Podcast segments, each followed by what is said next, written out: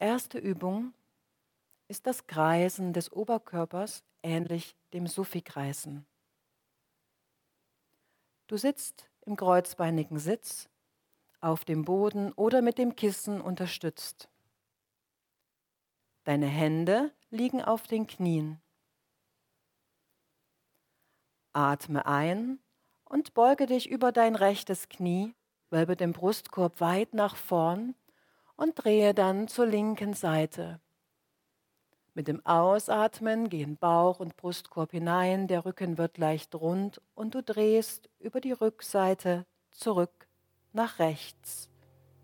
Einatmen weit nach vorne, ausatmen nach hinten. Kreise weiter und verbinde diese Bewegung mit deinem Atem und dem Mantra.